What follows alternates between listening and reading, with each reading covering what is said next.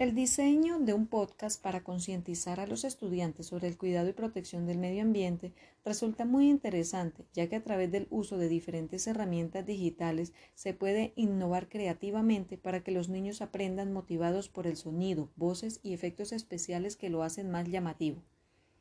El uso de los podcasts sirven para impulsar la participación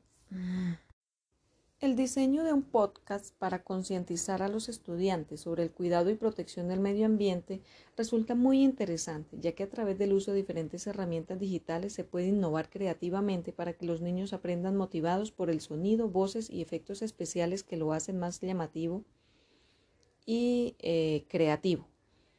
El uso de los podcasts sirven para impulsar las participaciones más diversas en el aula, ya que la mayoría de los métodos tradicionales de enseñanza parten de la lectura, lo cual provoca fatiga y falta de atención, eh, complicando así la concentración y comprensión eh, pues, de los materiales didácticos. En cambio, los podcasts sí tienen contenidos informativos y educativos, permitiendo un cambio de ritmo que ayuda a mantener la atención del niño y entrena además su capacidad de escucha, además de facilitar la conversación que da contexto al conocimiento y la afianza. También son una excelente oportunidad para que los estudiantes con dificultades visuales y de atención se aproximen a los materiales de clase en un formato más amigable para ellos.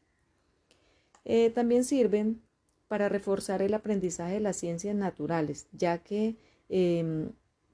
pueden eh, ejercitarse constantemente en la capacidad de escucha y así aprender sobre el cuidado y protección del medio ambiente, logrando aprendizajes significativos, gracias a que estos están disponibles en todo momento. Los podcasts también sirven para establecer un vínculo entre docentes y estudiantes, eh, teniendo en cuenta que al incluir los podcasts en el material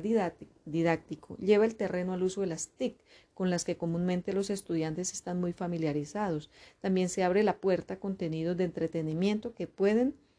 tener usos didácticos. Al abrir la conversación con los estudiantes y elegir con ellos los materiales que pueden ser tanto entretenidos como útiles, la clase puede tornarse más relajada y amigable, ayudando a crear un vínculo entre los alumnos y el docente que fortalezca el diálogo y enriquece eh, al mismo tiempo el proceso de aprendizaje. Eh, los podcasts también estimulan el pensamiento crítico porque eh, ayudan a que el estudiante investigue y también eh, que exista una discusión eh, en el aula de clase eh, respecto